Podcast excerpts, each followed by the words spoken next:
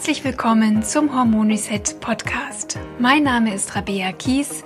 Ich bin Personal Trainerin und Hormoncoach.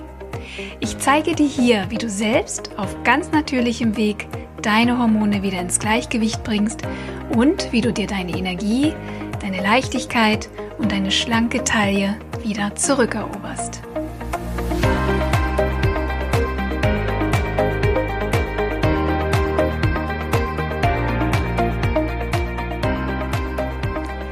Herzlich willkommen und schön, dass du wieder eingeschaltet hast zu Hormon Reset, zu einer neuen Folge. Und ich möchte dir gleich zu Beginn heute mal eine Frage stellen. Ich hoffe, du bist bereit dafür. Wie würdest du reagieren, wenn ich dir sagen würde, dass du ab jetzt vier Wochen lang keinen Kaffee mehr trinken darfst? Lassen wir doch die Antwort einfach mal im Raum stehen und du hörst dir die Folge am besten bis zum Schluss an. Ja, also, wir sprechen heute über Kaffee, wie dir schon aufgefallen ist. Und Kaffee ist ganz eindeutig das Lieblingsgetränk der Deutschen. Wir trinken 162 Liter pro Kopf im Jahr im Durchschnitt.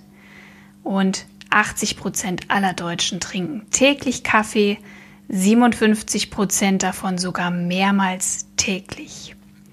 Über Kaffee lässt sich vieles sagen und es wurden auch schon in zahlreichen Studien gesundheitsfördernde Aspekte nachgewiesen bei moderatem Kaffeekonsum. Ähm, aber ich muss auch ganz ehrlich sagen, ich habe mir so ein paar Studien durchgelesen und es ist wirklich extremst widersprüchlich. Mm, ich würde mich da, ähm, ja, wie soll ich sagen, ungern unbedingt zu einer Position, zu einem Standpunkt ähm, positionieren. Mir geht es ja vor allem darum, dass wir uns anschauen, was Koffein, was Kaffee mit unseren Hormonen macht. Ob Kaffee, ob Koffein auf unser Hormonsystem wirkt und wenn ja, wie. Und das ist für mich das, was zählt, denn bei Hormon Reset beschäftigen wir uns mit dem Hormonsystem. Also lass uns mal starten und mal überlegen, wie Koffein im Körper wirkt. Der Hauptgrund, warum wir alle Koffein oder die meisten von uns Koffein so toll finden, ist natürlich in seiner Wirkung zu finden. Koffein wirkt auf unseren Körper kurzfristig stark anregend. Es macht uns wach und aufmerksam, konzentriert und aktiv. Und vielleicht gehörst du ja auch zu den Menschen, die morgens erstmal einen starken Kaffee brauchen, um überhaupt in die Gänge zu kommen. Oder du musst dir erstmal einen Kaffee holen, damit du im nächsten Meeting nicht einschläfst. Aber was passiert denn eigentlich im Körper, wenn du Koffein zu dir nimmst? Also, dass er uns aufputscht und wach macht und uns aktiviert, das wissen wir. Aber was passiert im Körper? Ganz einfach, Koffein führt dazu, dass unsere Nebennieren Stresshormone produzieren. Adrenalin und Cortisol. Ja. Und wer meine letzten beiden Podcast-Folgen gehört hat, der ist natürlich bestens im Bilde, wie so eine Stressreaktion aussieht, was da passiert. Ich wiederhole das nochmal ganz kurz für dich, falls du auch noch nicht reingehört hast. Ähm, bei Stress sorgt die Adrenalinausschüttung dafür, dass der Blutzuckerspiegel steigt, um dem Körper Energie zur Verfügung zu stellen und auch der Blutdruck und der Puls steigen, damit die Muskeln mit mehr Sauerstoff versorgt werden und die geraten natürlich auch in Anspannung, weil sie sich auf verstärkte Aktivität vorbereiten.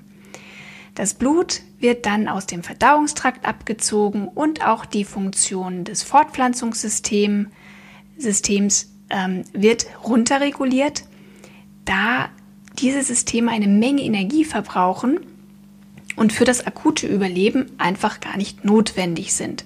Und schon sind wir mittendrin in unserem Fight-or-Flight-Modus, also Kampf oder Flucht. Dabei ist es völlig gleichgültig, ob deine Adrenalinproduktion auf Stress zurückgeht oder ob sie schlicht und ergreifend die Folge von zu viel Koffein ist. Für den Körper macht es überhaupt keinen Unterschied, ob du gerade in einer lebensgefährlichen Situation bist oder einfach nur so richtig Stress hast oder einen Kaffee trinkst.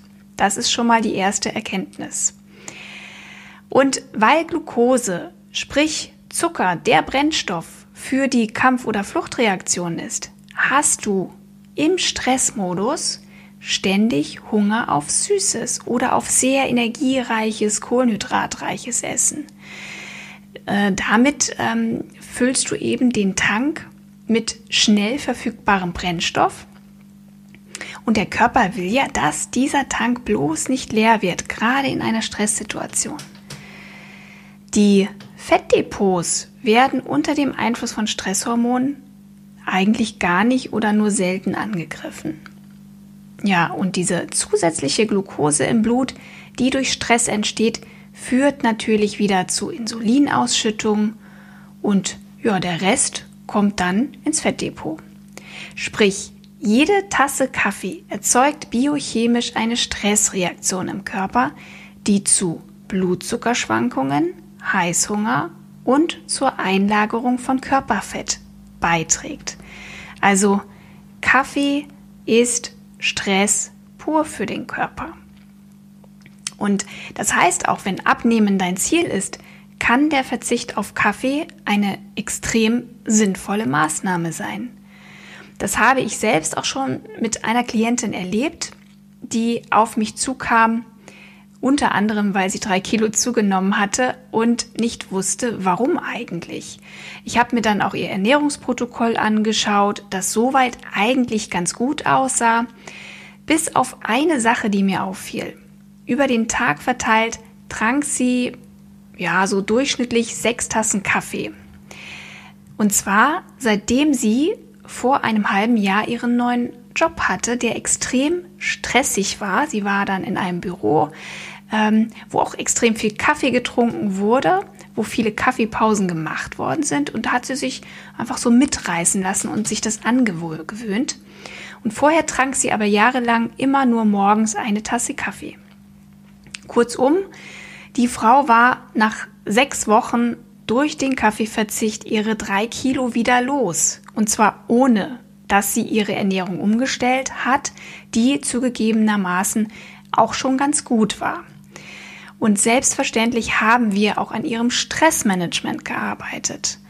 Und durch den Kaffeeverzicht konnte sie dann auch wieder wesentlich besser schlafen, was ähm, ein Riesenthema natürlich ist, vor allem wenn wir abnehmen wollen.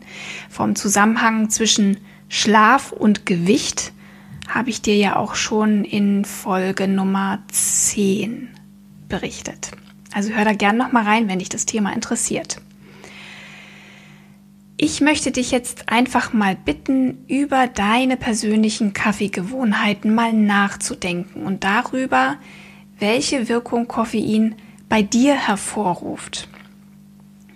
Dämpft er zum Beispiel deinen Appetit, so dass du vielleicht lieber zu einem Becher Kaffee als nach etwas Essbarem greifst? Oder beschleunigt Koffein vielleicht auch deinen Herzschlag? Macht es dich fahrig oder löst es bei dir Stuhlgang aus? Ähm, erhöht Koffein deinen Blutdruck? Hast du das Gefühl, dass du Kaffee vor allem dann brauchst, wenn du gestresst bist? Und wenn ja, was verbindest du mit Kaffee in einer solchen Situation? Schläfst du schlecht, wenn du Kaffee getrunken hast? Oder hebt er deine Stimmung? Verbessert er deine Konzentration? Oder ist das Kaffeetrinken vielleicht ein Ritual, ein liebgewonnenes Ritual, auf das du nicht verzichten willst, weil es dir eine Pause ermöglicht oder ein Grund ist, sich mit Freunden zu verabreden? Wir haben hier im Podcast schon viel über Symptome hormoneller Disbalancen gesprochen. Wenn das ein Thema für dich ist, was ich vermute, wenn du diesen Podcast regelmäßig hörst, dann empfehle ich dir trotzdem, deinen Kaffeekonsum probeweise mal für vier Wochen drastisch zu verringern oder noch besser komplett auf Koffein zu verzichten. Und zwar ganz besonders dann, wenn du dich gestresst, erschöpft, energielos und ausgebrannt fühlst.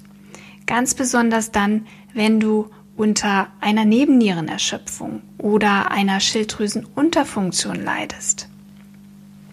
Wenn dich das betrifft, gehörst du wahrscheinlich zu den Frauen, die sich ein Leben, ohne Kaffee überhaupt nicht vorstellen können, weil Kaffee eben die einzige Möglichkeit ist, wach zu werden und Energie zu bekommen. Also Frauen vor allem mit Schilddrüsenunterfunktion oder mit erschöpften Nebennieren tendieren dazu, wirklich eine Menge Kaffee zu konsumieren. Also auch hier hinterfrage mal, warum du Kaffee trinkst. Das kann manchmal auch einen Hinweis geben, ähm, ob du möglicherweise einfach extrem erschöpft bist und das eben hormonelle Ursachen haben könnte. Ähm, wenn du also mit so einer Symptomatik weiter Kaffee trinkst, dann begibst du dich in einen energetischen und hormonellen Teufelskreis, aus dem du wirklich nicht rauskommst, wenn du eben weiterhin Kaffee trinkst. Ähm, vielleicht hast du ja auch schon mal eine Zeit lang auf Kaffee verzichtet. Und hier frage ich mich natürlich auch, wie ist der Kaffeeentzug dir bekommen? Hast du mit starken Entzugserscheinungen zu kämpfen gehabt, wie zum Beispiel Kopfschmerzen, Migräne, Muskelschmerzen und Erschöpfung? Denn je stärker deine Entzugserscheinungen sind, desto weniger verträgt dein Körper das Koffein. Apropos Koffeinverträglichkeit. Um Koffein verstoffwechseln zu können, brauchen wir übrigens ein ganz bestimmtes Enzym, das in der Leber gebildet wird. Und dieses Enzym hat einen extrem einprägsamen Namen, das heißt nämlich Zytochrom P450 1A2. Also total einfach zu merken. Du kannst es dir auch in der Kurzform merken, nämlich CYP1A2. Es ist genetisch festgelegt, in welchem Maß dein Körper dieses Enzym selbst herstellen kann. Und davon hängt ab, ob du Koffein gut und schnell oder schlecht und langsam verstoffwechseln kannst. Ich habe gelesen, dass nur 10% von uns eine hohe Ausschüttung dieses Enzyms haben und Koffein ohne Probleme abbauen können und dadurch auch kaum Nebenwirkungen spüren. Das sind dann Leute, die können irgendwie nachts ein Espresso trinken oder keine Ahnung, äh, 1000 Kaffees am Tag und ähm, können trotzdem schlafen wie ein Stein. Muss aber auch dazu sagen, dass das oft Leute sind, die auch sehr kaffeeabhängig sind und sich extremst an diese Kaffeemengen gewöhnt haben. Das heißt, Sie würden eigentlich erst dann herausfinden, ob Sie diese Schnellverstoffwechsler äh, sind, wenn Sie den Kaffee einfach wirklich mal vier Wochen weglassen. Dieses Zytochrom P450-1A2 ist übrigens nicht nur für die Entgiftung von Koffein zuständig, sondern ist auch maßgeblich an der Östrogenausscheidung beteiligt. Wenn du unter Beschwerden leidest, die irgendwie mit dem Östrogenstoffwechsel in Zusammenhang stehen, wie PMS, Östrogendominanz oder Endometriose, empfehle ich dir ganz besonders, Koffein mindestens mal zwei, besser drei Monatszyklen wegzulassen und dann zu schauen, ob sich deine Beschwerden bessern. Eine gesunde, zuckerarme, pflanzenreiche Ernährung würde selbstverständlich das Ganze natürlich nochmal ganz effektiv unterstützen. Aber ich bin mir sogar relativ sicher, also gerade auch bei PMS-Beschwerden, Östrogendominanz, profitieren die allermeisten Frauen von einem Koffeinverzicht. Übrigens ist Kaffee auch ein Nährstoffräuber, besonders die B-Vitamine und Magnesium, die wir ja auch ganz besonders für unsere Hormonbalance brauchen, gehen bei hohem Kaffeekonsum flöten. Ähm, wenn ich dich jetzt davon überzeugen konnte, Kaffee mal eine Zeit lang aufzugeben, dann empfehle ich dir, ihn nicht von jetzt auf gleich wegzulassen. Erst recht, wenn du unter Erschöpfung und Nebennierenschwäche oder Schilddrüsenunterfunktion leidest. Du könntest echt in ein ziemlich heftiges energetisches Loch fallen, wenn du das zu schnell angehst. Reduziere also deine Kaffeemenge langsam über einen Zeitraum von so ein bis zwei Wochen, bis du nur noch eine Tasse morgens trinkst und dann eben auch ganz auf diese auch noch verzichten kannst. Den Übergang kannst du dir auch mit schwarzem, grünem oder auch weißem Tee erleichtern. Diese Teesorten enthalten auch Koffein, aber die Menge hängt auch davon ab, wie lange man ihn ziehen lässt. Also wenn du ihn nur ganz kurz ziehen lässt, hat er auch weniger Koffein. Tee ist auch deshalb bekömmlicher, bekömmlicher weil er Theanin enthält. Das ist ein Antioxidant, das hilft, die Koffeinwirkung abzupuffern. Tee macht im Gegensatz zu Kaffee ganz sanft wach, aber macht nicht so hibbelig ne? und hat auch nicht so diese, ja, diese extremen Auf- und Abs und Energiespitzen und wirkt dadurch auch nicht ganz so heftig auf den Blutzuckerspiegel. Die meisten vertragen Tee sehr gut und fühlen sich mit Tee auch besser als mit Kaffee auch wenn das manchmal erst nach einer Weile zu spüren ist, vor allem erst dann, wenn du aus dieser Entzugsphase raus bist. Wenn du den Übergang geschafft hast, verzichte bitte mal vier Wochen ganz auf Kaffee und überzeuge dich dann von den positiven Effekten, die so ein Verzicht mit sich bringt. Meine Klienten sind auf jeden Fall oft ganz überrascht, wenn sie feststellen, dass so diese innere Unruhe verschwindet, die sie oft haben, dass sie viel mehr Energie haben, zumindest nach einer Zeit, wenn sie sich daran gewöhnt haben, weniger oder keinen Kaffee zu trinken. Und das, was eigentlich jeder sagt, sie können viel besser schlafen. Mir ist klar, dass Kaffeetrinken auch eine sehr stark soziale Komponente hat und auch wirklich zu einer ganz liebgewonnenen Gewohnheit werden kann. Auch ich liebe meinen Kaffee am Morgen oder auch am Nachmittag, am besten zusammen mit einem leckeren Stück Kuchen. Aber ich habe es mir eben auch komplett abgewöhnt, nachmittags Kaffee zu trinken, weil ich einen ganz starken Zusammenhang sehe ähm, zu der Qualität meines Schlafes. Also ich trinke wirklich nur bis maximal mittags meinen Kaffee und ähm, nachmittags trinke ich dann eben Tee oder meinen Lupinenkaffee. Das ist auch eine Variante. Ich mag ihn gerne. Lupinenkaffee ist so eine Mischung zwischen also geschmacklich würde ich ihn einordnen zwischen Bohnenkaffee und Getreidekaffee. Ähm, ich finde den lecker. Schmeckt wie Kaffee und ähm, mir fehlt dann eben auch nichts. Ja, aber wie gesagt, ich denke, auch wenn Kaffee so eine liebgewonnene Gewohnheit ist, ich sag mal, wenn er uns davon abhält, bester Gesundheit zu sein oder wenn er uns davon abhält, ein hormonelles Gleichgewicht wiederherzustellen, dann sollten wir auch eine Konsequenz ziehen.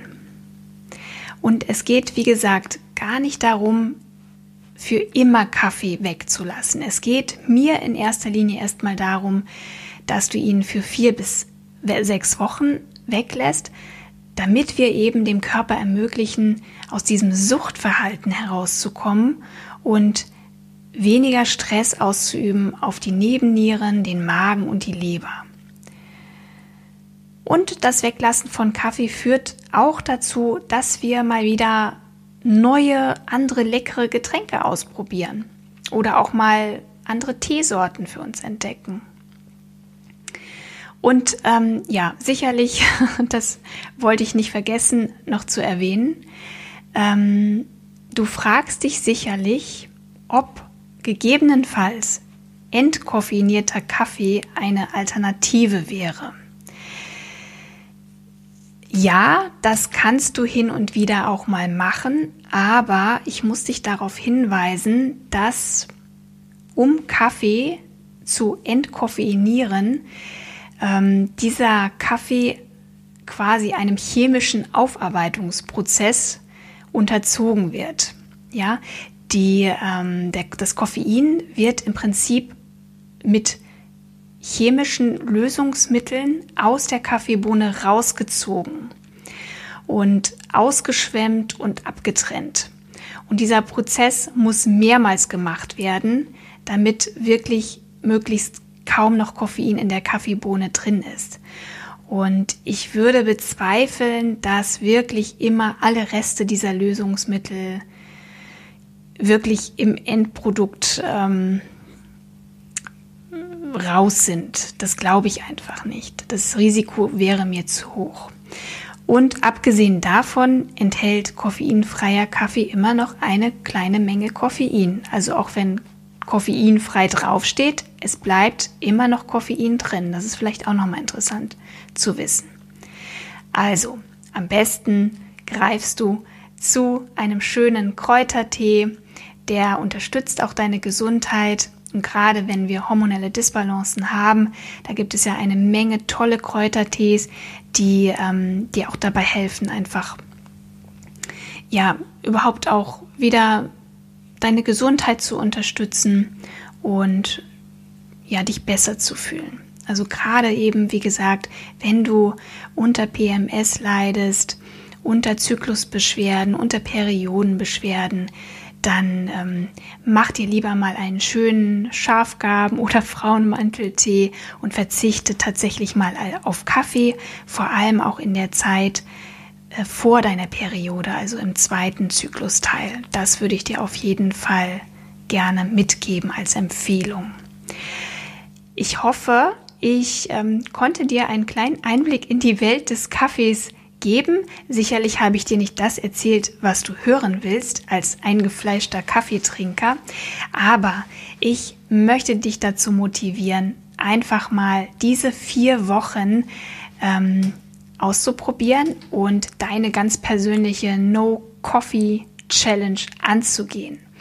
Schreibe doch gern unter den aktuellen Instagram-Posts zu dieser Folge, wie so deine Erfahrungen mit dem Thema Kaffee und Kaffeeverzicht sind. Da würde ich mich wahnsinnig, wahnsinnig drüber freuen. Und ich würde mich übrigens auch freuen, wenn du mir mal einen Kaffee aufgibst, falls dir dieser Podcast gefällt. Nicht das, was du denkst. Und zwar würde ich mich freuen, wenn du mir deinen Kaffee in Form einer 5-Sterne-Bewertung bei iTunes spendierst. Das wäre doch mal was, da würde ich mich wahnsinnig drüber freuen.